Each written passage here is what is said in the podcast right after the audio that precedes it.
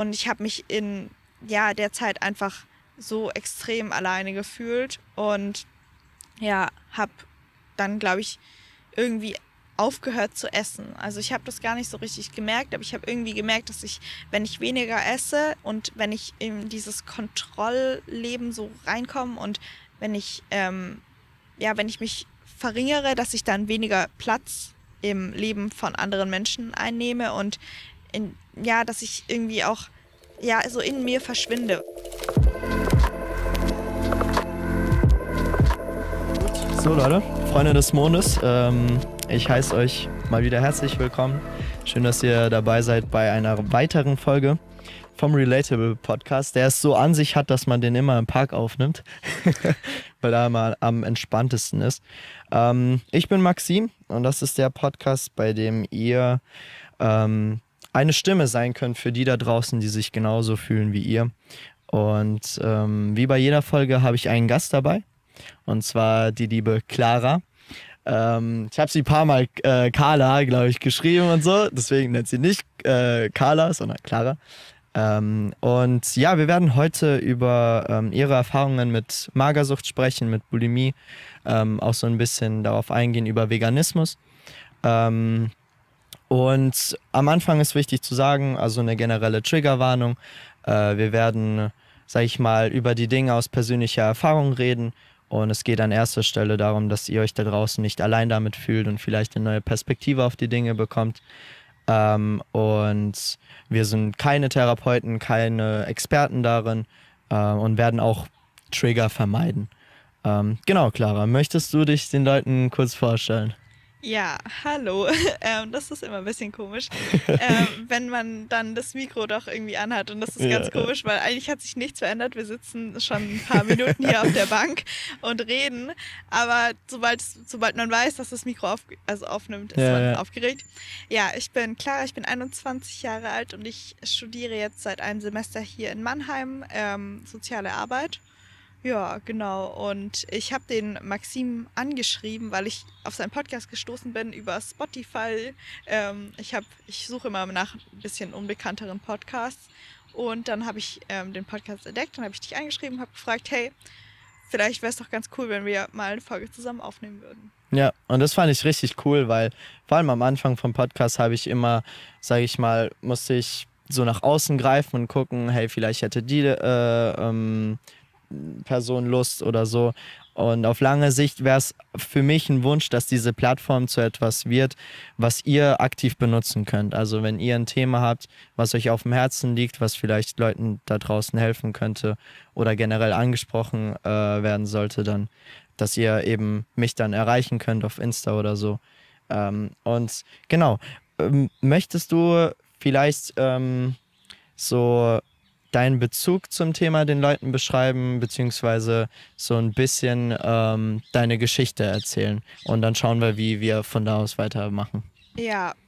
Ähm, was ich noch ganz cool finde, beziehungsweise was, was ich eigentlich an deinem Pod Podcast so gut finde, ähm, als ich so ähm, tief betroffen war, auch von meiner Essstörung und von in Depressionen gefangen war, hatte ich irgendwie das Gefühl, ich bin komplett alleine mit dem, was mir gerade passiert und wie es mir geht und mit meinen Gedanken. Und deswegen finde ich das auch so cool, dass du ähm, ja Leuten ja die, die Möglichkeit gibst, ähm, dass sie nicht alleine sind und dass sie sich Geschichten von anderen Menschen anhören können und dass man sich nicht so weird und alleine mit der Situation fühlt, in der man gerade ist. Und das, das, das, deswegen hatte ich dich auch angeschrieben.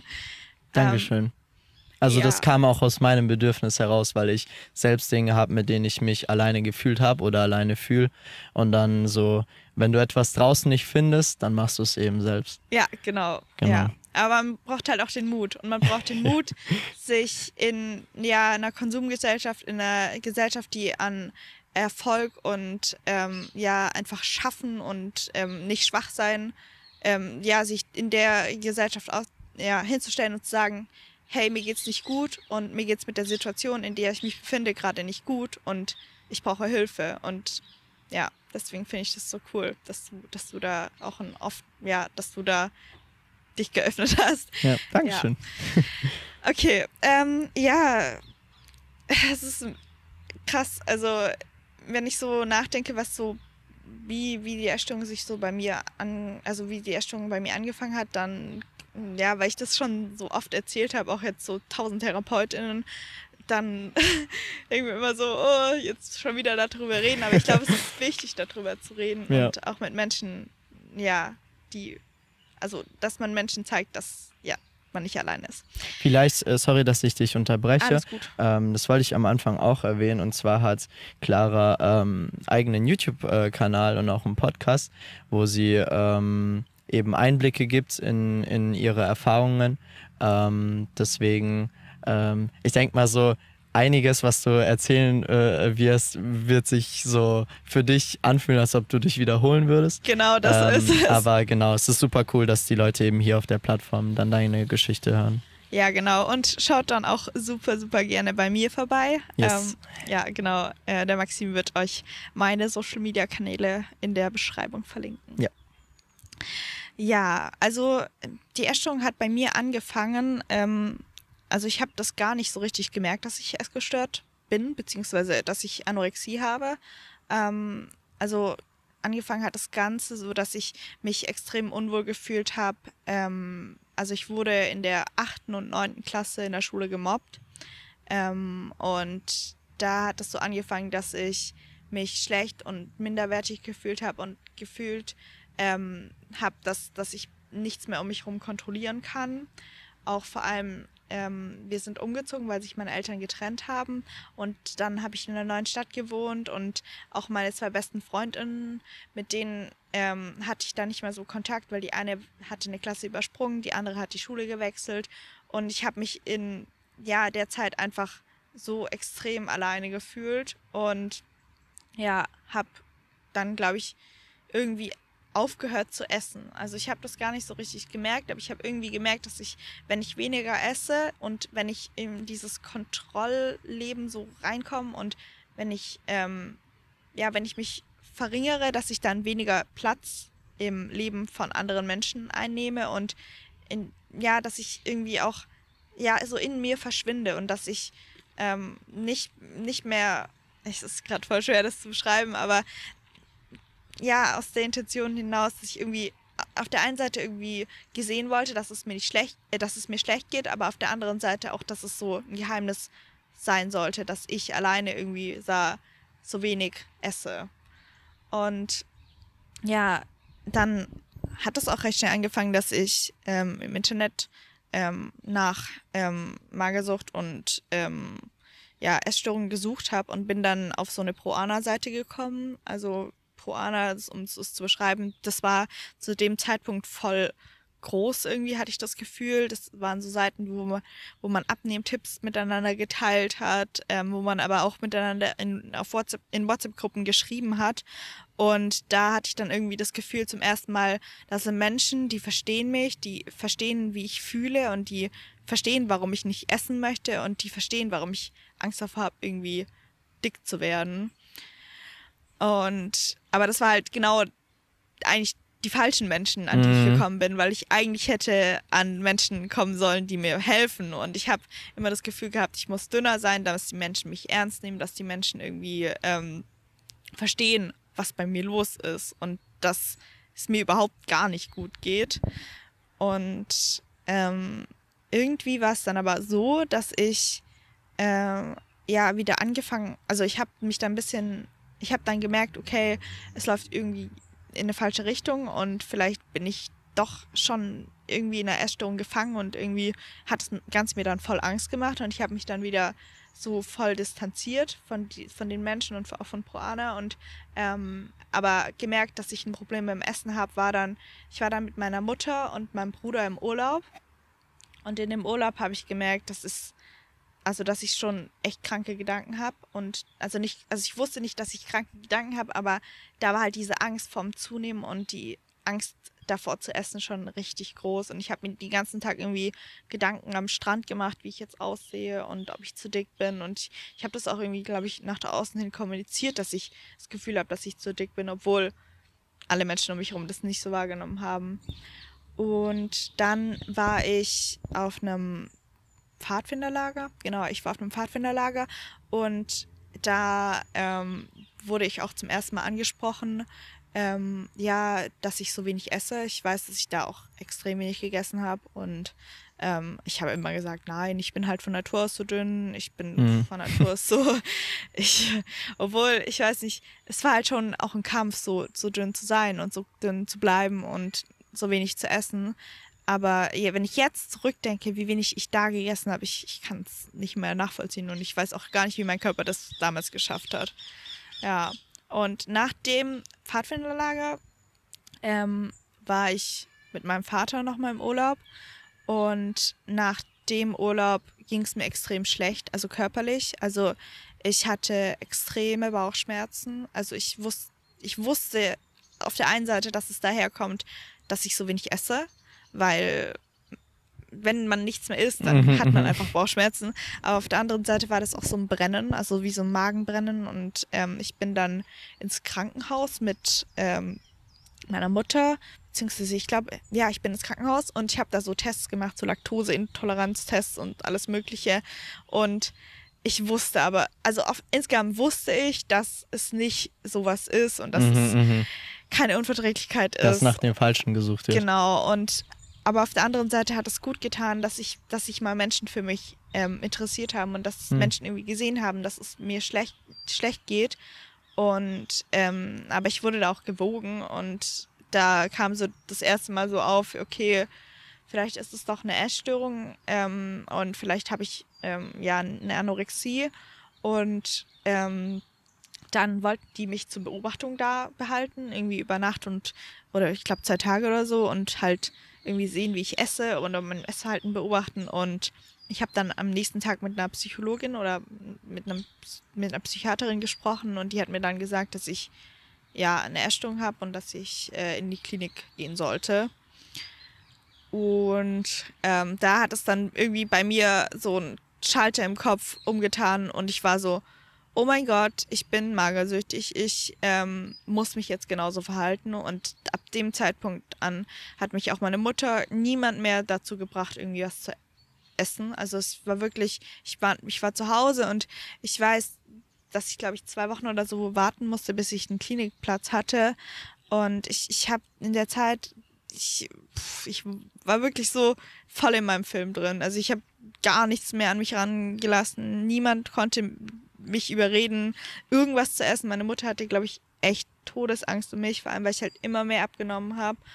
Und ähm, dann kam ich in die Kinder- und Jugendpsychiatrie, beziehungsweise in die Jugendpsychiatrie.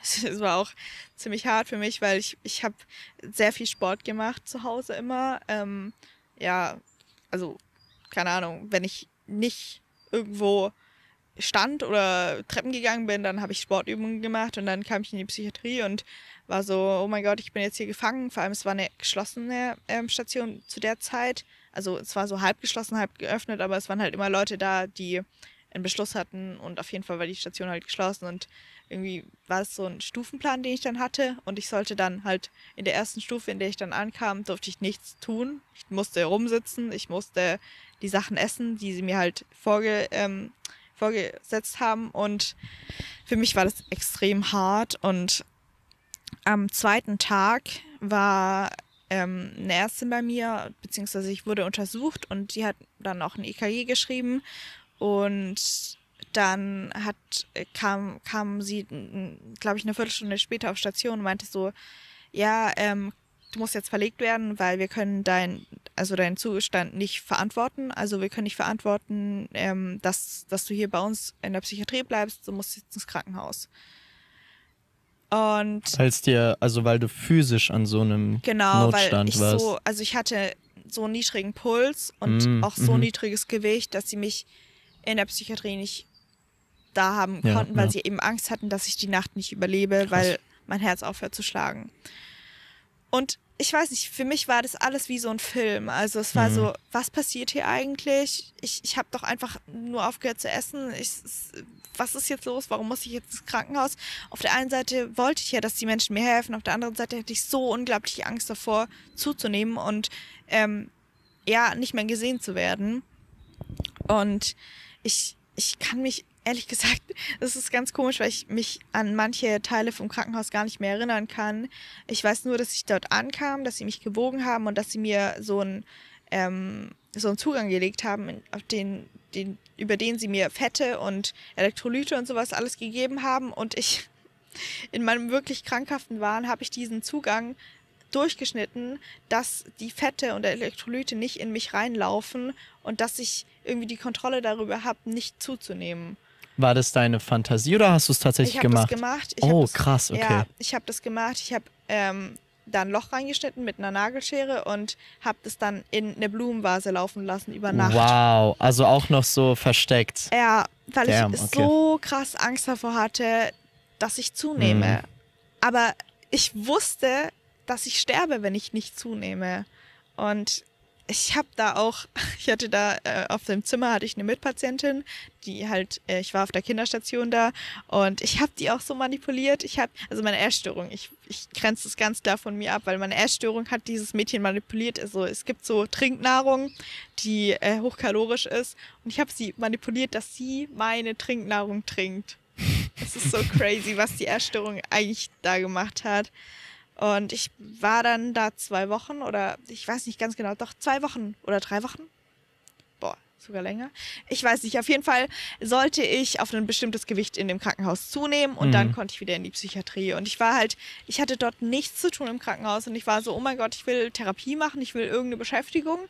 Ähm, und war dann voll froh, dass ich dann irgendwie, ich habe nicht auf dieses Gewicht zugenommen, ich habe dieses Gewicht mir mit Wasser angetrunken ähm, ich glaube, vier Liter oder so habe ich vorm Wiegen getrunken und dann wurde ich zerlegt.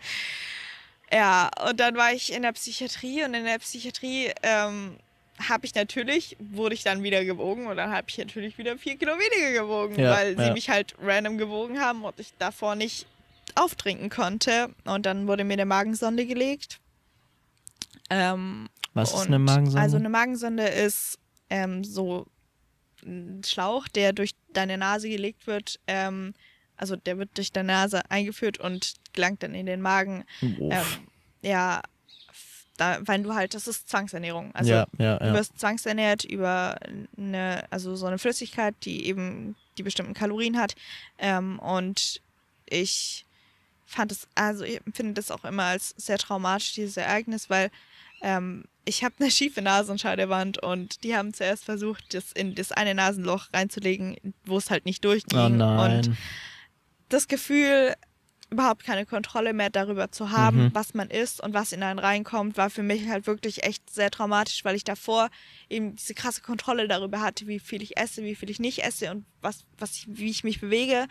Und auch im Krankenhaus konnte ich die Sachen noch manipulieren, aber durch die Magensonde, ich lag dann in so einem Raum und es lief dann halt in mich rein, dieses, dieses für mich so beängstigende, diese Kalorien, dieses, diese Flüssignahrung. Ja. Und ich würde nicht sagen, dass die Psychiatrie nur eine scheiß Zeit war, aber in der Psychiatrie hat mir eben dieses, diese, dieses Reden gefehlt. Ich hatte dort nicht so richtig Gesprächstherapie. Ähm, ich hatte dort, ich musste mir die Therapien sozusagen erarbeiten. Ich musste Gewicht zunehmen und dann Ach, ich, okay, krass, genau, interessant. Ich, ich, musste Gewicht zunehmen und dann konnte ich in, an den Therapien teilnehmen. Also das heißt, am Anfang hatte ich keine Therapien, weil ich so wenig gewogen habe.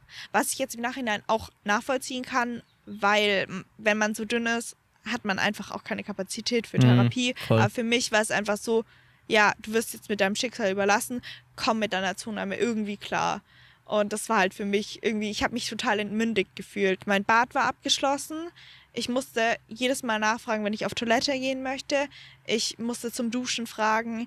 Ich, ich, hab, ich war mit Menschen, die sehr schwer krank waren, weil in der Psychiatrie sind natürlich auch noch andere Krankheitsbilder. Und ich ja. war halt jung, naiv. Ich kannte nichts. Ich kannte nicht das Böse in, im Menschen oder die, die, ja, die die schweren Schicksale. Ich wurde einfach plötzlich mit Menschen konfrontiert, die Angststörungen hatten, die ähm, Zwangsstörungen hatten, die einfach komplett fertig waren in ihrem Leben. Und ich ja. war halt da mit meiner Essstörung war so, oh, okay, ich habe einfach aufgehört zu essen. Und das war halt für mich echt eine überfordernde Zeit.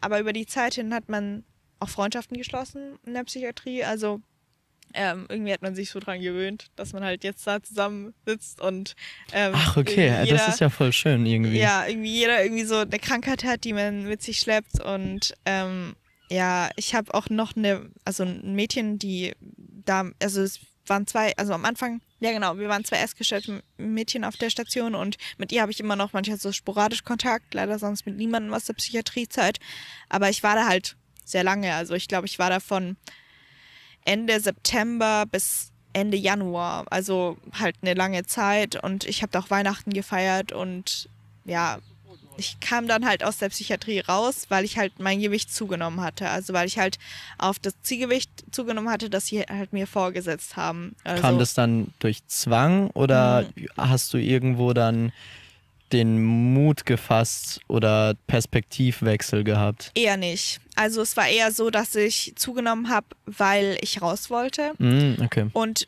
weil ich gesehen habe, okay, wenn ich mich in das System füge und wenn ich esse, Mhm. dann darf, da habe ich Freiheiten und dann darf ich wieder Sachen und ich nehme jetzt einfach auf das Gewicht zu, dass ich nach Hause gehen kann und dass ich das Mhm. alles wieder Mhm. abnehmen kann. Mhm. Logisch, logisch. Ja, ich habe da auch, keine Ahnung, nachts ähm, Süßigkeiten gegessen, nachts gegessen und ich habe es mir nur unter dem Deckmantel erlaubt, okay, hier in der Psychiatrie kann ich ja essen, weil hier ist das Ziel zuzunehmen, Mhm. aber zu Hause kann ich das ja dann alles wieder abnehmen. Was hat das eigentlich mit deiner Angst gemacht? Also dieser, ähm, sag ich mal, du hattest ja keine andere Option außer zu essen. Ja. Hat es dann deine Angst in den Momenten, wo du gegessen hast, irgendwie außer Kraft gesetzt? Ja, schon. Also, weil ich halt, weil ich es halt so gesehen habe, die Angst war eher, dann hat sich dann verlagert. Die Angst hat sich verlagert. Äh, Ich hatte dann Angst vor den Konsequenzen, vor den Ärzten, die mir vielleicht wieder eine Magensonde legen. Hm, Die okay. Angst davor abzunehmen, weil man dann keine Freiheiten mehr hat. Die Angst davor, nicht, ähm, die Angst war nicht mehr beim Essen. Die Angst war, dass ich, also die Angst davor war wirklich auch vor den Konsequenzen, dass ich halt, ähm, ja, ich hatte dann auch wieder die Kontrolle darüber. Ich hatte wieder die Kontrolle, okay, wenn ich esse, dann darf ich Dinge, aber es hat sich halt komplett verlagert. Ja, ja, ja. Aber die Angst davor zuzunehmen war natürlich nicht weg. Ich habe mich unglaublich scheiße gefühlt. Ich, ich konnte mit der Zunahme auch nicht umgehen. Aber ich habe mir halt gesagt, okay, ich nehme jetzt zu und dann kann ich nach Hause. Und ich habe auch in der Zeit mich, ich weiß nicht, ob ich es gesagt hatte, aber ich hatte auch Probleme mit Selbstverletzung. Und sobald ich zugenommen habe, hat das wieder stark zugenommen. Also ich habe mich Mhm. dann heimlich selbst verletzt, habe nicht über meine Probleme geredet, habe einfach so getan, als ob es mir gut geht, als ob einfach das Essen jetzt kein Problem mehr für mich ist, dass ich einfach nach Hause gehen kann. Ja, So im Prinzip, du hast für dich einfach einen Weg gefunden, wie du wieder zum, zum alten Zustand ja kommst. genau, ja, voll. Aber der alte Zustand ging dann auch nicht mehr, als ich zu Hause Mhm. war, weil ich habe, meine Essstörung hat sehr viel manipuliert. Ähm, also meine Essstörung hat die Ärzte sozusagen darum gekriegt, dass ich zu meinem Vater ziehe, weil ich wusste, dass mein Vater arbeitet Vollzeit, arbeitet hat auch eine eigene Firma und der ist halt eigentlich kaum zu Hause. Und ich bin dann ähm, zu meinem Vater gezogen nach der Psychiatrie, weil ich einfach zu Hause mehr Möglichkeiten hatte, die Essstörung auszuleben. Und das war auch ein Grund, also es war eigentlich der Hauptgrund, wieso ich zu meinem Vater gezogen bin. Und ja, ich war dann wieder zu Hause und innerhalb von drei Monaten war eigentlich fast das ganze Gewicht wieder runter. Also das, was ich in der Psychiatrie zugenommen hatte. Und uff, ähm, ich halte das Ganze jetzt so ein bisschen kürzer. Die Zeit, ähm, als ich meinem Vater gelebt habe, auf jeden Fall ähm, habe hab ich dann gemerkt, okay, ich pack's nicht alleine und auch mein, mein Umfeld hat gesagt, dass ich noch mal in die Klinik muss. Und dann ähm, bin ich, glaube ich, ja, drei Monate später, nachdem ich aus der Psychiatrie entlassen wurde, noch mal in die Klinik. Ähm, das war eine speziell, spezialisierte Essstörungsklinik, also Psychosomatik in einem Krankenhaus. Ähm, und da hatte ich schon ein bisschen mehr Motivation, weil ich da auch mehr Therapien hatte und einfach auch mehr Möglichkeiten hatte, ähm, ja, über meine Probleme zu sprechen und ich allgemein die, die zweite Klinik als ein bisschen positiver erlebt habe. Ähm, aber ich wurde dort viel zu früh entlassen und da war halt auch viel mit Zwang und Angstmacherei wieder dieses von du tust, ähm, du fügst dich in das System, du Mhm. nimmst zu und dann darfst du, hast du Freiheiten und dann wirst du entlassen. Aber Ja. so, ich hatte nichts in der Hand, als ich entlassen wurde. Ich hatte das, den Skill, okay, ich, ich, ich muss essen, dass ich ähm, irgendwie wieder leben kann. Hm. Und ich bin dann nach der zweiten Klinik nach Hause gezogen, also zu, wieder zu meiner Mutter gezogen und habe auch nochmal die Schule gewechselt. Und ich habe mich halt einfach komplett unwohl gefühlt, einfach komplett überfordert, weil es irgendwie die letzten, letztes, also die letzten zwei Jahre ging es immer darum, dass ich zunehme, dass ich esse, aber ich, dieses Bedürfnis von Kontrolle über mein Leben, das ich halt hatte, wurde damit unterdrückt und ich bin dann wieder rückfällig geworden. Ich mhm. habe auch in der Zeit extrem viel Alkohol getrunken, war voll viel mit Leuten feiern draußen, dachte mir so, ja, jetzt fängt mein neues Leben an. Ähm, ich bin jetzt aus der Klinik draußen, es wird alles wieder gut werden. Ähm, aber die Essstörung war natürlich immer im Hintergrund. Ich habe halt weniger schnell abgenommen, aber halt kontinuierlich immer wieder abgenommen, weil ich hatte in der Zeit Therapie.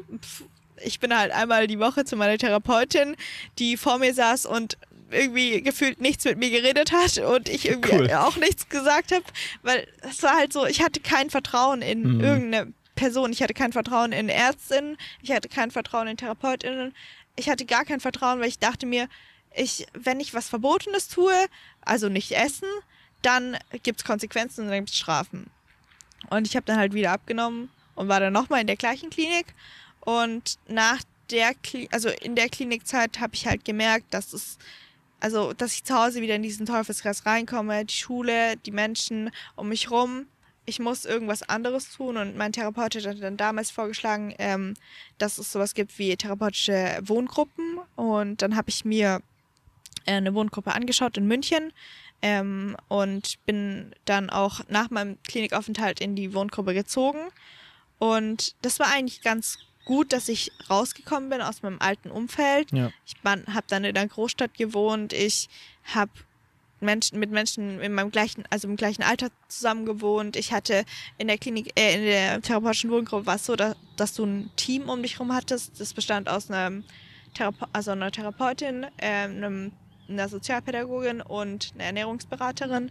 Und oh, das ist voll die gute Kombo. Ja, das war einerseits eine gute Kombo, aber andererseits war es halt so, dass ich in der Zeit zur Schule gegangen bin. Ich habe in der Zeit mein Abi gemacht, beziehungsweise mein Fachabi gemacht und ich hatte gefühlt den Tag, mein Tag war so voll. Ich bin morgens um sechs aufgestanden, bin zwölf Kilometer zur Schule geradelt, dann kam ich zurück, dann hatte ich Therapien, dann hatte ich da Ernährungsberatung, dann hatte ich Sozialpädagogik Einzel und dann war der Tag irgendwie auch schon rum ja. und nebenher habe ich war das jeden Tag so? Ja, oder? also oh, fast krass. jeden Tag. Also ich hatte, glaube boah, ich weiß es gar nicht mehr so richtig. Auf jeden Fall hatte ich auf jeden, jeden Tag ein Einzelgespräch nach der Schule ähm, und zweimal die Woche äh, eine Kochgruppe mit Essen.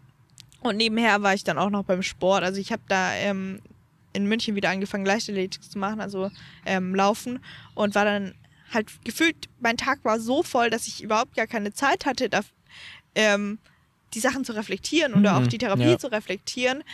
Und in der Zeit hat es dann auch schon angefangen, dass ich mich überessen habe. Also, dass ich heimlich gegessen habe, dass ich heimlich Süßigkeiten gegessen habe, die ich mir halt verboten hatte davor. Und woher kam das? Ich weiß es nicht so richtig. Ähm, es kam aus einem Hunger, also aus einem Hunger, der ich war halt immer so am, immer noch im Untergewicht, immer noch an so an der Schwelle von, ich muss noch zunehmen, ich muss noch zunehmen. Aber irgendwas in mir drin hatte halt Hunger und ich habe dann halt angefangen, mich zu überessen. Und am Anfang dachte ich mir so, okay, das braucht mein Körper, aber drei Packungen Doppelkekse braucht kein Körper. Mhm, mh. Und dann kam so dieses schlechte Gewissen mhm. und ich habe angefangen, extrem viel Sport zu machen und habe abends immer Essanfälle gehabt. Und das war halt noch, das konnte, äh, hielt, äh, hielt sich noch irgendwie in Grenzen, weil ich ja immer noch mit Menschen zusammengelebt habe. Und dann habe ich irgendwie Panik bekommen, dass das jemand mitbekommt. Und ich habe mich auch davor geschämt, mit, mit einer Therapeutin darüber zu reden, dass ich ja eigentlich aus einer Anorexie komme, aber dass ich jetzt Probleme damit habe, dass ich zu viel esse. Mm. Und ich habe mich eben nicht getraut, weil ich irgendwie diesen Stempel, du bist magersüchtig, irgendwie immer noch auf mir drauf hatte. Deswegen habe ich mich nicht getraut, über meine eigentlichen Gefühle oder eigentlich was gerade in meinem Leben passiert zu reden. Und ich bin dann aus der therapeutischen Wohngruppe ausgezogen, ähm, über, über ähm, eine Organisation beziehungsweise über eine Jugendhilfeorganisation in der eigenen Wohnung in München und habe in der Wohnung gewohnt und ich habe. War das eine Flucht oder? Es war eigentlich wirklich eine Flucht, weil okay. Ich gesagt, ich habe in allen verklickert, mir geht's super gut, ich habe mhm. gar kein Problem mit Essen, ich muss hier jetzt raus. Also hier aus diesem, aus dem therapeutischen äh, Konzept, das brauche ich alles nicht mehr und ja. mir geht's gut. Und in der Zeit habe ich halt, also ich bin da stark in die Sportbulimie reingerutscht. Also ich, ich weiß nicht, ich möchte eigentlich gar nicht so krass ausführen, wie viel Sport ich gemacht habe. Auf jeden Fall zu viel. Also mhm. mein Tag bestand aus Sport und Essen. Also ich habe Sport gemacht und abends gegessen und ähm, hatte zu der Zeit auch kaum Kontakt mehr zu Freunden, kaum Kontakt irgendwie in die Außenwelt. Ähm, ich bin auch zum Beispiel ins Training von meinem Verein nicht mehr gegangen, weil es mir zu leicht war. Also es war mir zu wenig, was wir im Training gemacht haben. ich habe dann lieber alleine meinen Sport gemacht, mhm. also meinen exzessiven Sport. Und ähm, ja, ich habe dann aber gemerkt, okay, ich, ich muss hier raus, also ich muss aus dieser Situation raus, weil ich sonst zu tief da reinrutsche und bin dann ähm, eine Freundin, die ich in der einen Wohngruppe kennengelernt hatte, mit der hatte ich dann so Kontakt und ähm, sie hatte eine Wohnung oder beziehungsweise sie hat, ihre Mutter hat eine Wohnung in München und ähm, sie hatte mich dann eben gefragt, ob wir zusammenziehen wollen, aber ob wir eine neue WG aufmachen wollen und bin dann ähm, in die WG gezogen, also in die Dreier-WG. Aber ich hatte da halt auch schon, also ich hatte da die Sportbulimie, aber auch schon in Züge Bulimie, Bulimie mit Erbrechen. Und als ich dort eingezogen bin, ähm, konnte ich ah, das... warte, ganz kurz, sorry, dass ich hier unterbreche. Ja, alles gut. Sportbulimie ist quasi Bulimie nicht, dass du erbrichst, sondern genau. äh, dass das Erbrechen durch Sport ersetzt wird. Also ja. du versuchst es wieder abzutrainieren. Ja, genau. Also ich habe Tage gehungert, hm. den ganzen Tag gehungert und Sport gemacht und abends Essanfälle okay. gehabt. Also Essanfälle in Form von ja, Fertigkuchen, ähm, Kekse, egal, alles, was ich mir eben verboten habe. Weißmehl, ähm, Brezeln, ähm, irgendwelche Aufstriche. Ähm, ja, genau, das, das war richtig krass. Vor allem, weil ich habe zu der Zeit schon vegan gelebt. Also ich habe, ähm, als ich aus der Erstörung, äh, aus der ähm, therapeutischen WG ausgezogen bin, zu dem Zeitpunkt habe ich mich viel mit Veganismus beschäftigt und habe nach außen hin vegan gelebt, aber meine Essanfälle und so, das war alles nicht vegan und ich habe mich dafür so geschämt, weil mhm. ich irgendwie da nicht zurückhalten konnte und irgendwie dieses die ganzen verbotenen Lebensmittel eben in den Essanfällen gegessen habe. Und als ich dann in der Wohngruppe gewohnt habe, war es echt eine Zeit lang ganz gut. Also da hatte ich meine Essstörung voll im Griff. Also ich hatte da öfters noch Essanfälle, die. Das in München. Ja, mhm, genau. Mhm, genau. Als ich dann mit den drei Leuten, äh, mit den zwei Leuten zusammen gewohnt habe in der WG, ging es mir auch besser, weil ich wieder Leute um mich rum hatte. Ich hatte wieder Leute, die, ja, mit denen ich mich übel gut verstehe und kam aus diesem krassen Teufelskreis von ich wohne alleine und mein Tag besteht eigentlich nur noch nur aus der kompletten Erstörung aus Leben raus. Und es hat mir ganz gut geholfen, aber natürlich war die Erstörung nicht weg und es ja. kam halt wieder. Mm, und dann war ein Ereignis beziehungsweise ähm, eine Situation, die mich ziemlich geprägt hat. Ähm, ja, wo es, wo ich einfach extrem verletzt und ausgenutzt wurde. Und da habe ich dann wieder sehr stark mit der Erstörung reagiert. Und das war dann halt wieder so, dass es in mir drin war, ich werde nur gesehen, wenn ich dünn bin. Und meine Probleme werden nur ernst genommen, wenn ich dünn bin. Und ich kam dann wieder so schnell in dieses erlernte und kon konditionierte Verhalten von, ja, ja. ich esse nichts mehr oder ich esse nur noch ganz, ganz wenig. Und ich hatte dann wirklich krasse Zwänge. Also ich bin, ich habe zusätzlich, ich bin da 20 Kilometer am Tag gerannt, also bin da gelaufen. Boah, und ähm, habe kaum was gegessen und habe auch meine ganzen, also meine zwei eigentlich besten Freundinnen, mit denen ich zusammen gewohnt habe, die kamen gar nicht mehr an mich ran. Also ähm, wirklich, ich habe gedacht, äh, pff, ich, ich bin nur noch, ich war wirklich nur noch in meiner eigenen Welt und es war halt wirklich so ein starker Rückfall, ähm, wo auch dann ich zum ersten Mal gemerkt habe, okay, es ist nicht nur das Essen, es ist was anderes, es sind irgendwelche Umstände, die einfach scheiße liefen in meinem Leben, die ich nicht damit bekämpfe, indem ich wieder anfange zu essen, weil das Essen ist nicht mein Problem. Es sind die anderen Dinge um mich rum oder die Probleme, die ich, also die ich verdränge mit dem Essen. Und habe mich dann, ich konnte nicht mehr anfangen zu, zu essen, aber ich habe mich dann auf eigene Faust nochmal in der Klinik angemeldet, weil ich echt davor Angst hatte, auch, dass ich sterbe. Also das, weil ich es nochmal so tief, also mein Gewicht nochmal so tief runtergefallen ist. Auch jetzt im Nachhinein hat mir meine Mitwohnerin signalisiert, dass sie auch Angst um mich hatten, dass ich sterbe, weil ich irgendwie auch, anscheinend hat sich meine Hautfarbe verändert, was ich damals nicht mitbekommen habe, aber so ähm, ins Richtung gelbliche und das ist, glaube ich, nicht gesund. Mhm, mhm. ähm, ja, ich bin dann nochmal in die Klinik, also ich war dann in der, ähm, in nach meine, ich war in der Schönklinik und in der Zeit in der Schönklinik Jetzt im Nachhinein war es auch ist wieder. Ist Schönklinik ein Eigenname oder ist es ein ist, bestimmtes Konzept? Ja, genau, ein Konzept. Die ah, haben okay. ein bestimmtes Essstörungskonzept ähm, und ich habe dann wieder gemerkt, dass es sehr, sehr stark um Essstörungen geht und wie esse ich gesund und wie nehme ich zu und bla bla bla.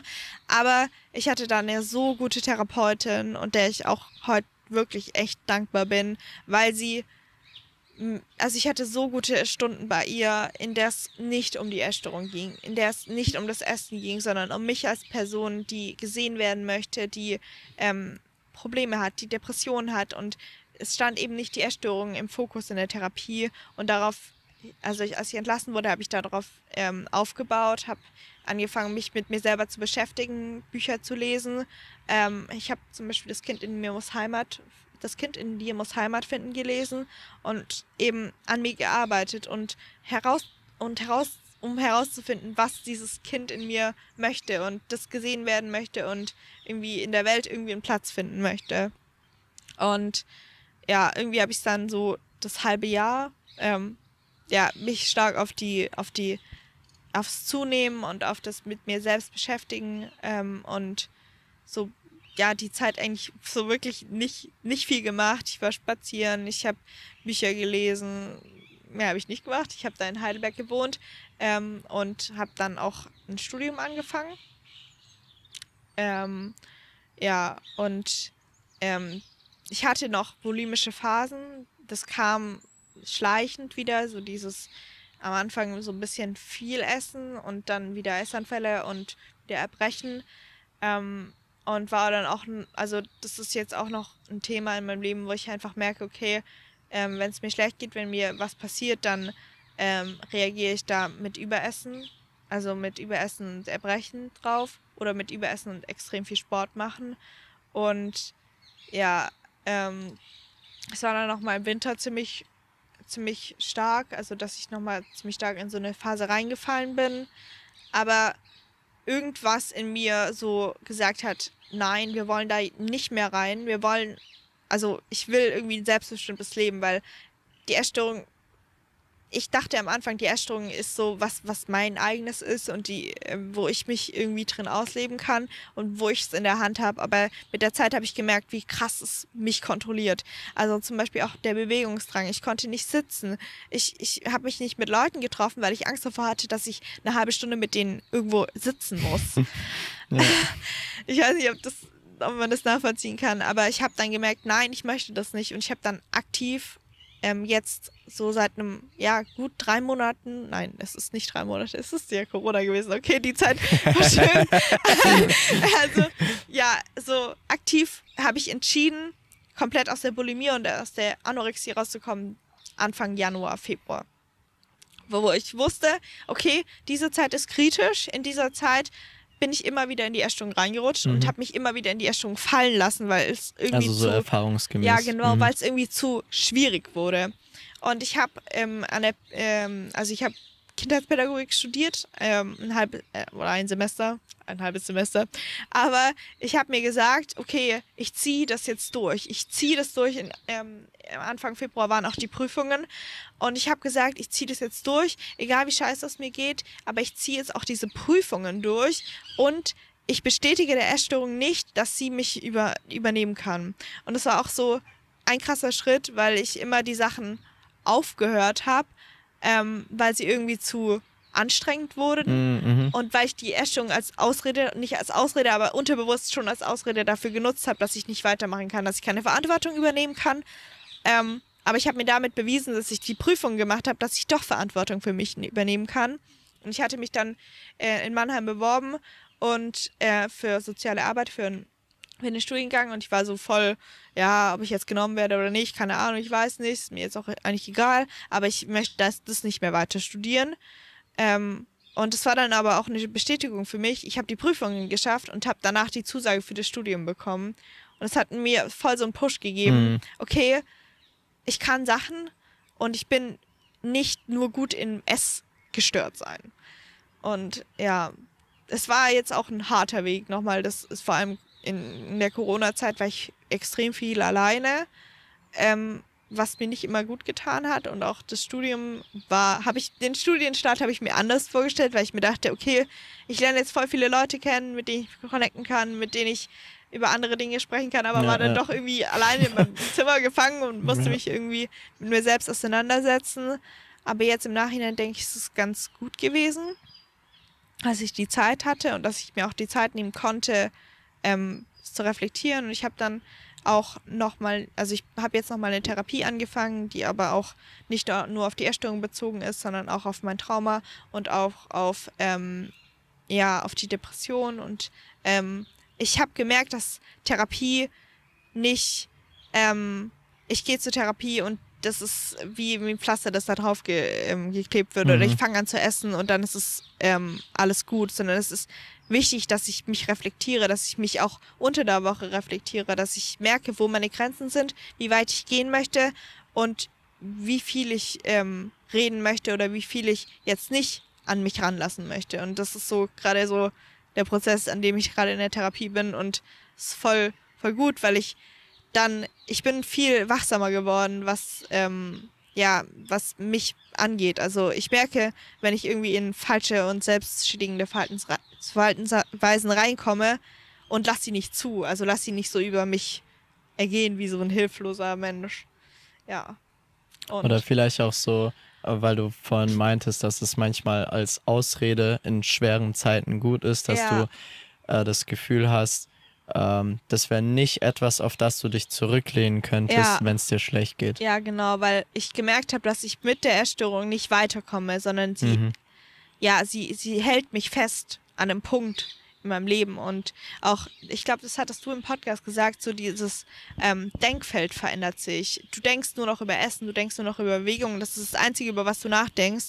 Und je mehr du die Essstörung loslässt, desto mehr kannst du wieder freier denken und dir über andere Dinge Gedanken machen. Und das ähm, ja, nehme ich als so wertvoll wahr, weil ich irgendwie immer das Gefühl hatte, dass ich nur noch über Essen nachdenken kann. Und jetzt kann ich mir über so viele andere Dinge Gedanken machen und das ist einfach so schön und es tut gut, weil man wieder freier wird. Und mh, diese, die Zwänge, die durch die Essstörung kamen, wo man das Gefühl hatte, man hat die Kontrolle, Mhm. es ist eigentlich nicht Kontrolle, sondern das ist so die Kontrolle von der Krankheit, die über dich drüber gestülpt wird. Ja. ja.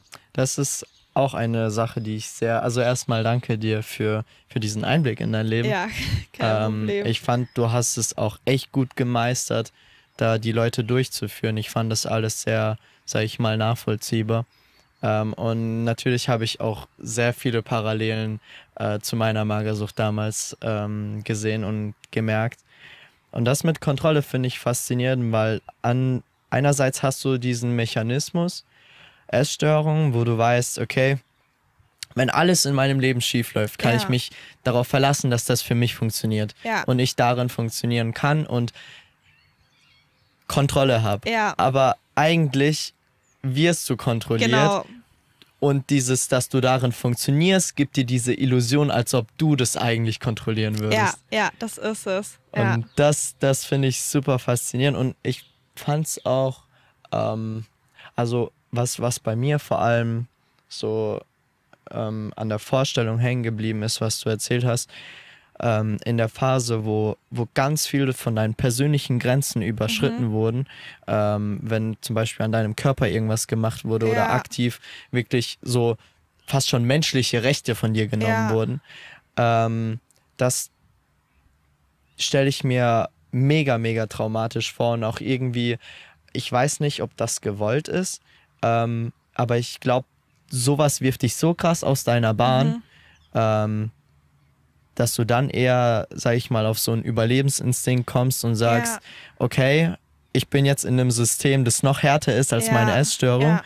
Ich muss mich da jetzt unterordnen und gucken, wie ich damit klarkomme. Ja, das habe ich auch heute noch. Also ich habe stark Probleme mit Autoritäten, weil ich mich ähm, stark immer unterordne, weil ich Mhm. das Gefühl habe, wenn ich irgendwie laut bin oder wenn ich ähm, meine Meinung, für meine Meinung irgendwie gerade stehe, dass ich dann ähm, verurteilt werde. Und daran arbeite ich halt jetzt, auch für mich einzustehen und nicht n, ähm, ja, Menschen über mich bestimmen lasse. Und das ist halt, da kam vor allem auch durch die Klinikzeit. Ich würde nicht sagen, dass Essstörungskliniken per se schlecht sind, Mhm, mhm. aber dieses System von einer Essstörungsklinik funktioniert nur in der Essstörungsklinik.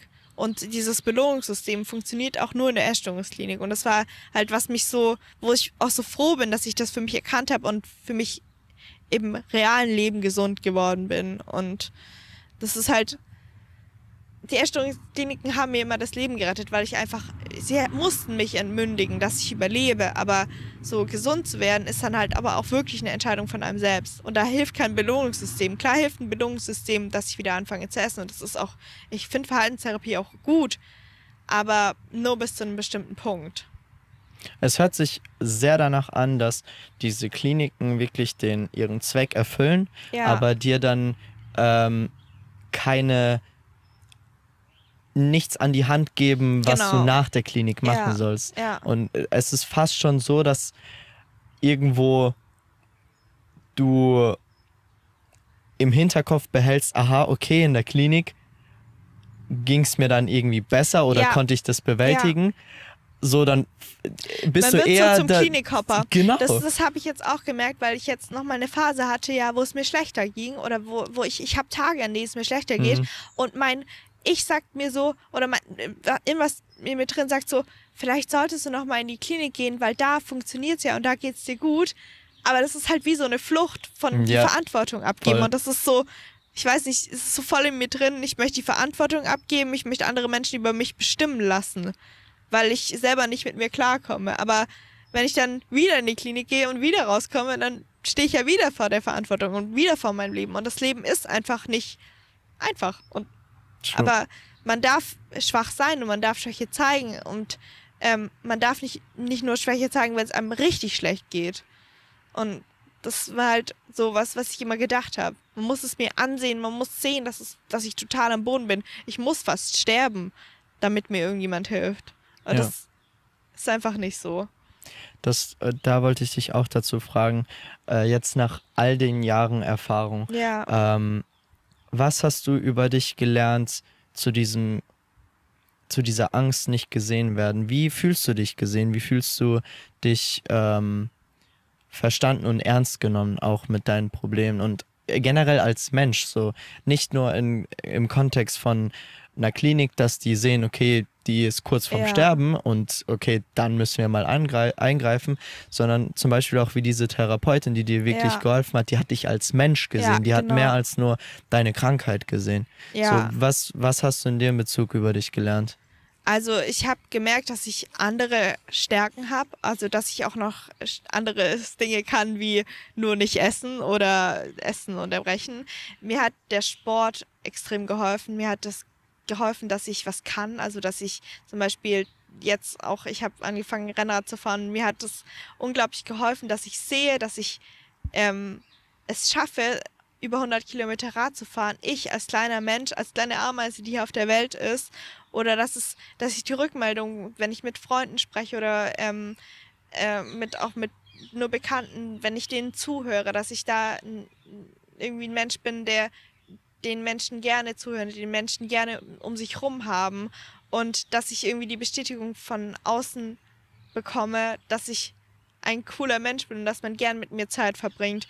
Und das hilft mir unglaublich. Und nicht nur dieses, ich bin ein zerbrechlicher Mensch und mir muss geholfen werden, sondern ich, ich kann was. Auch das mit dem, ähm, ich kann Prüfungen schaffen, ich, ich kann ähm, lernen, ich, ich kann Dinge aufnehmen, weil ich hatte immer Angst davor, ähm, nicht 100% oder nicht nur Einsen. Ich hatte Angst davor, keine Einsen zu schreiben, weil ich Angst davor hatte, dass ich dann nicht gesehen werde. Aber ich werde trotzdem gesehen, wenn ich nicht super gute Noten schreibe oder wenn ich einfach nur mein Studium packe, dann sind tr trotzdem Menschen auf mich stolz. Es erinnert mich auch an eine Sache, äh, die wir auch da, äh, über die wir davor geredet haben, Ja. über dieses ähm, Leistungsdenken. Ja, voll. Ich glaube, äh, so das, was ich höre, ist, dass irgendwie bei dir dieser ähm, dieses Umdenken stattgefunden, äh, stattgefunden hat, dass du dich weniger anhand von Leistung identifizierst, Ja. sondern mehr anhand von Mensch. Ja, also ich kann es gar nicht so richtig, ich kann es nicht beschreiben, Ja. aber es hat sich auf jeden Fall verändert. Also auf jeden Fall. Und ich möchte trotzdem gesehen werden. Ich möchte trotzdem nicht im Brei untergehen. Und Ja. es ist mir auch voll wichtig, dass ich zum Beispiel auch ähm, über Veganismus spreche, weil ich mich mittlerweile auch jetzt konsequent äh, vegan ernähre. Ähm, darüber kann, kann ich Menschen erreichen, darüber kann ich zum Beispiel Tierleid verhindern, darüber kann ich mich ausleben. Auch zum Beispiel, dass ich ähm, auf Instagram ähm, meine Rezepte teile, dass ich auf YouTube angefangen habe, über meine Geschichte zu sprechen. Damit kann ich Menschen erreichen und damit werde ich gesehen. Und deswegen finde ich die sozialen Medien so toll, weil man sich eben ausleben kann und jeder irgendwie was findet, worüber man sich zeigen kann. Und ja, das ist, das ist voll schön. Also das finde ich richtig schön. Ja, und ich fühle das komplett und ich denke, es gibt da eben diese Kurve, die man kriegen muss, wo man versteht, eigentlich sind, sind diese Medien dafür da, damit ich mich zeige Ja. und nicht damit ich versuche, mich so zu zeigen, wie es andere vielleicht wollen. Ja. Weil dann entsteht etwas Unschönes, dann entsteht eine Illusion, dann fühlst du dich damit nicht mehr gut Ja. und dann bringst du plötzlich massenhaft Menschen mit ins selbe Boot, die versuchen so zu werden wie du oder Ja. alle an diesem selben, an dieser selben Illusion versuchen Ja. dran teilzunehmen. Ja.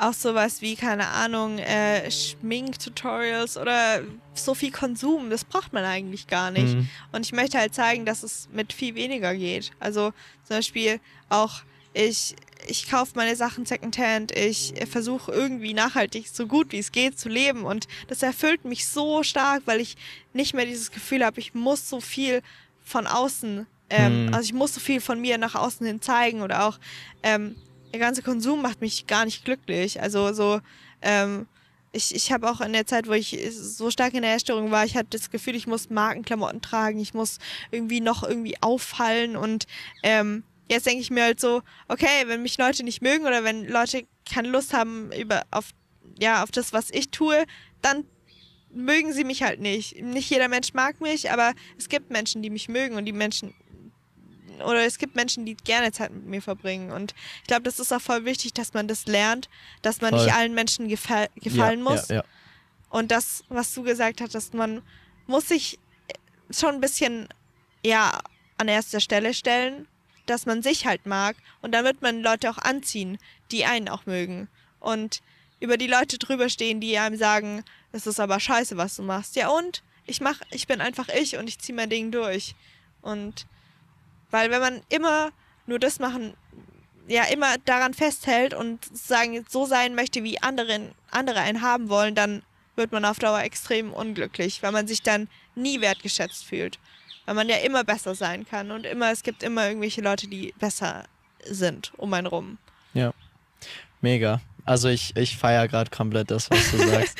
Und ähm, ich höre da auch ganz stark raus, dass du vor allem das Wertschätzen zu dir gefunden hast. Ja.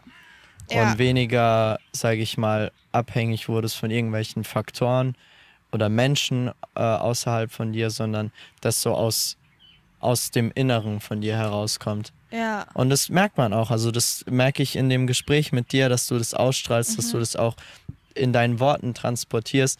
Und deswegen bin ich der festen Überzeugung, dass ähm, wenn man zu sich selbst findet, man automatisch zu anderen Leuten findet. Ja, ja, das stimmt. Ich finde das auch so schön, weil ähm, ja, die Bestätigung von außen zu bekommen, ist irgendwie immer so ein kurzer, kurzer Aufheller, kurzer Stimmungsaufheller. mhm. Ich fühle mich kurz gut. Genauso wie ich habe mich kurz gut gefühlt, wenn die Waage weniger gezeigt hat. Ja, ja, ja. Aber auf Dauer bringt es mir eher weniger. Oder auf Dauer macht es mich eigentlich nicht glücklich. Sondern auf Dauer muss ich mich als Person annehmen und auch meine Fehler und meine Schwächen. Voll. Und Ja. ich muss nicht in jedem, was ich tue, perfekt sein, sondern ich kann die Dinge auch okay machen. Und dann sind sie trotzdem für mich gut. Ja, ist Ja. voll gut gerade. Fast schon wie ein Motivational Talk. So. nee, richtig, richtig gut. Ja. Ähm, ich ich merke auch, ich äh, würde voll gern so ähm, auch über Veganismus sprechen und so. Mhm. Ja. Wir müssen langsam Ja, zum äh, ja, Ende voll. kommen, das Abrunden. Ich äh, mache immer gegen Ende ähm, Insta-Fragen, Mhm. weil ich vorher die Leute frage. Ähm, und wir schauen mal, wie gut es jetzt dazu passt, aber ich Okay. möchte den Leuten immer, sag ich mal, die Appreciation zeigen, dass sie klar. Fragen gestellt haben. Ähm, eine Frage räume ich kurz aus dem Weg, weil die kommt von Leon, äh, Mhm. Kollegen von mir. Er fragt, können Männer schwanger werden? Leon, wenn du den Verdacht hast, dass es bei dir der Fall sein könnte, dann check das bitte ab. Ähm, den Joke kurz aside, wir, ja, äh, der wird es verstehen. Und äh, dann kamen von Kai zwei Fragen. Äh, und zwar einmal ähm, fragt Kai, Magersucht bei Jungs selten und nicht so ernst? Fragezeichen. Ähm, an der Stelle, möchtest du dazu was sagen? Ähm, das ist was, was ich eigentlich gerne ähm, an dich auch weitergeben Mhm. möchte. Aber was ich sagen wollte, ich war ja auch in verschiedenen Kliniken und ähm, in drei Kliniken, in denen ich war, waren keine männlichen Personen. Aber in der Klinik, ähm, in der letzten Klinik, wo ich war, waren, glaube ich, fünf oder sechs ähm, Männer auf meiner Station. Also würde ich sagen, dass es, ich glaube, dass es eher so ist, dass es nicht gesehen wird.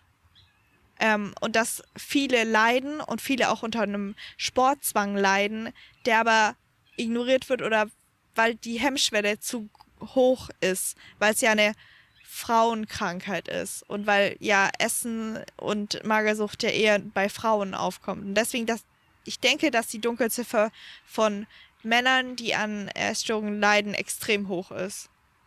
Kann ich mich nur anschließen. Und generell, ähm, ich denke, das hängt auch sehr viel mit dem Männerbild zusammen, ähm, dass man irgendwie von der Gesellschaft ähm, anerzogen bekommt, äh, Ja. eben vom, von der Erfahrung heraus, und das können sicherlich auch äh, Statistiken bestätigen, dass Männer oder Jungs generell weniger über Probleme reden, Ja. generell auch sich bewusst machen, ähm, wie man sich fühlt mit Sachen, so Gefühle und so.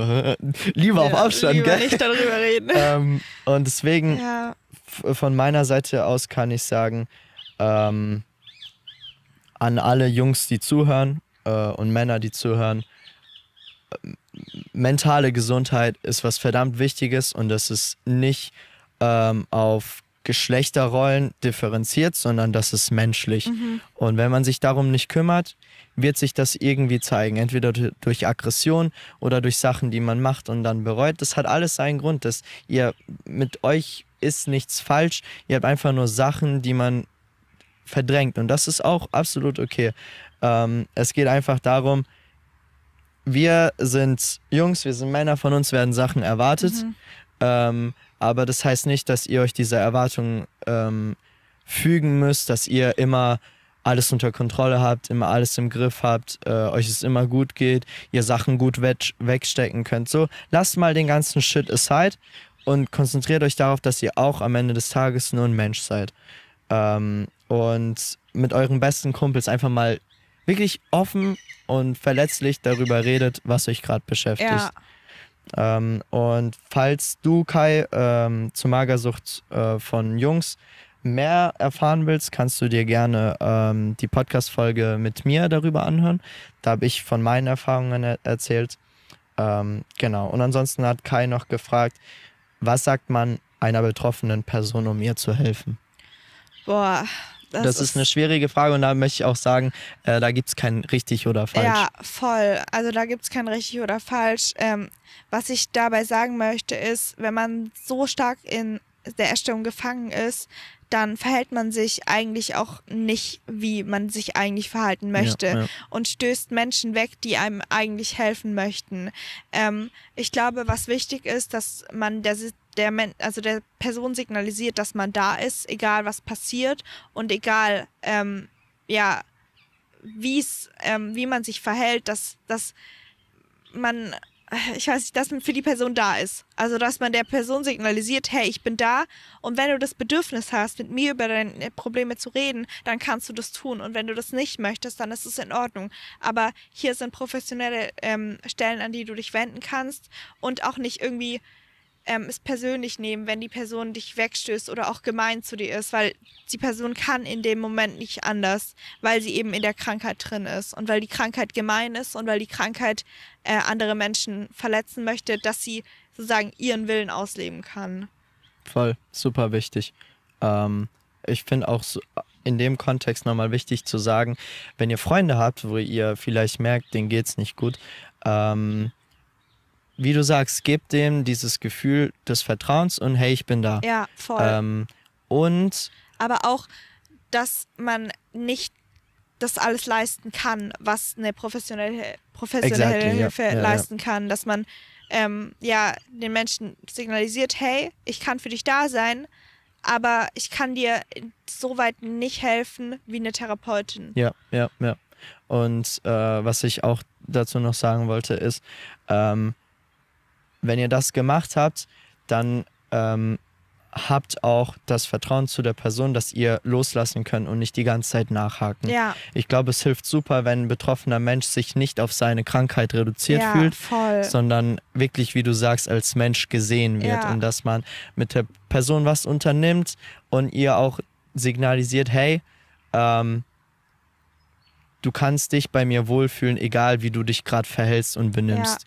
Ich sehe das, ich kann das nachvollziehen, ich nehme das nicht persönlich ähm, und dass man irgendwie da halt, ja, der Person wieder zeigt, schau mal, so viel ist da ja, noch in diesem ja, Leben. genau, ja. Und aber auch zum Beispiel sowas wie zum Essen zwingen oder sowas bewirkt oft eigentlich eher das Gegenteil. Yes, yes, absolut. Ähm, ja, nice. Danke dir, Kai, auf jeden Fall für die Frage. Äh, dir, Leon, auch. Nächstes Mal vielleicht eine ernstere Frage.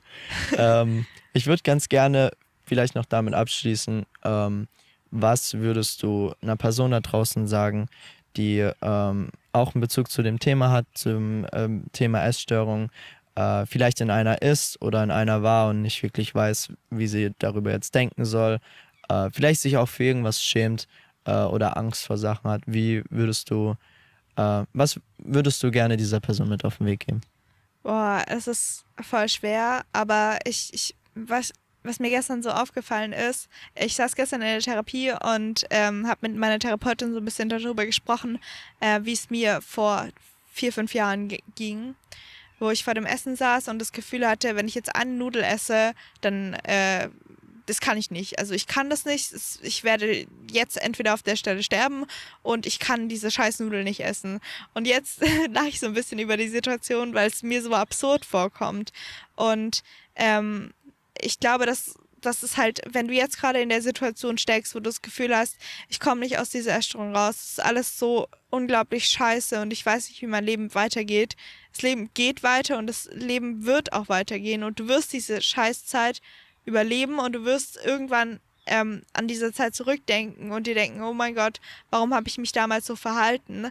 Aber es soll nicht heißen, dass, dass, dass, es, dass deine Probleme komplett ähm, ja, nicht ernst zu nehmen sind, aber du wirst an dieser Zeit wachsen. Und das Wichtigste ist, dass du dir Hilfe suchst, dass du dir Menschen suchst, ähm, mit denen du sprechen kannst, dass du Menschen ähm, findest, ähm, bei denen du das Gefühl hast, du kannst dich offenbaren oder du kannst da du sein.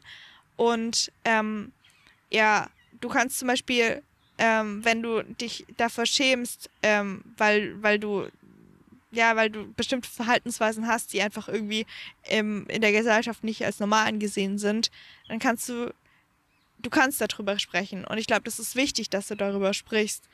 Ähm, ja. Das Danke dir. möchte ich mitgeben. Und auch in dem Zuge, ähm, wenn es zum Beispiel kein Therapeut ist oder es gibt auch die Möglichkeit, sich anonym an, an Stellen zu wenden oder auch zum Beispiel meine, meine Direktnachrichten sind auch immer offen, wenn du einfach das Gefühl hast, dass du einfach was erzählen möchtest oder einfach mal die Sachen rauslassen möchtest. Ähm, ja, dann gibt es Möglichkeiten, wo du dich anonym oder ja, auch anonym, ja, anonym dran wenden kannst. Ja, wir werden die, ähm, ich werde auf jeden Fall die Links zu deinen äh, Socials in die Beschreibung packen und dann wahrscheinlich auch ein paar Anlaufstellen Ja. für die Leute. Ja, Ähm, genau. Mega, danke dir. ja, kein Problem. Fand's Ähm, richtig schön. ich ich fand es auch Ja. sehr schön. Und Auch wenn hier- vielleicht, Immer diese, diese Vögel, ja, man kennt sie. die, Ähm. die grünen Papageien. Ich glaube, die, die Leute lernen äh, innerhalb der Podcasts auch, weil die immer irgendwo in der Natur Ja. stattfinden. So die ganzen Geräuschkulissen Ja. kennen. Ähm, genau. Leute, ich, ich danke euch, dass, dass ihr uns zugehört habt, ähm, Clara zugehört habt. Und Ja, voll. ich hoffe, ähm, euch, zu euch ist das angekommen, dass, dass äh, falls irgendwie ihr da Clara was, was sagen oder schreiben wollt, Ja. ihr das jederzeit machen Also könnt. wirklich, ich bin, habe ein offenes Ohr dafür. Ja, Genau. Ähm, und ansonsten findet ihr auch zu diesem Podcast nochmal den Insta-Kanal in der Beschreibung. Ähm, und schreibt mich gerne an, schreibt mich auch per E-Mail an, äh, wenn es anonym ist. Äh, das geht auch. Und ja, ich danke euch einfach, dass ihr dabei wart. Danke, Kai, dass du die Fragen gestellt hast. Und ähm, wie, wie jedes Mal werden wir uns wahrscheinlich entweder in einer anderen Folge hören oder nächsten Sonntag um 13 Uhr. Bis dahin, haut rein, Leute. Macht euch einen schönen Tag und ciao, ciao. ciao.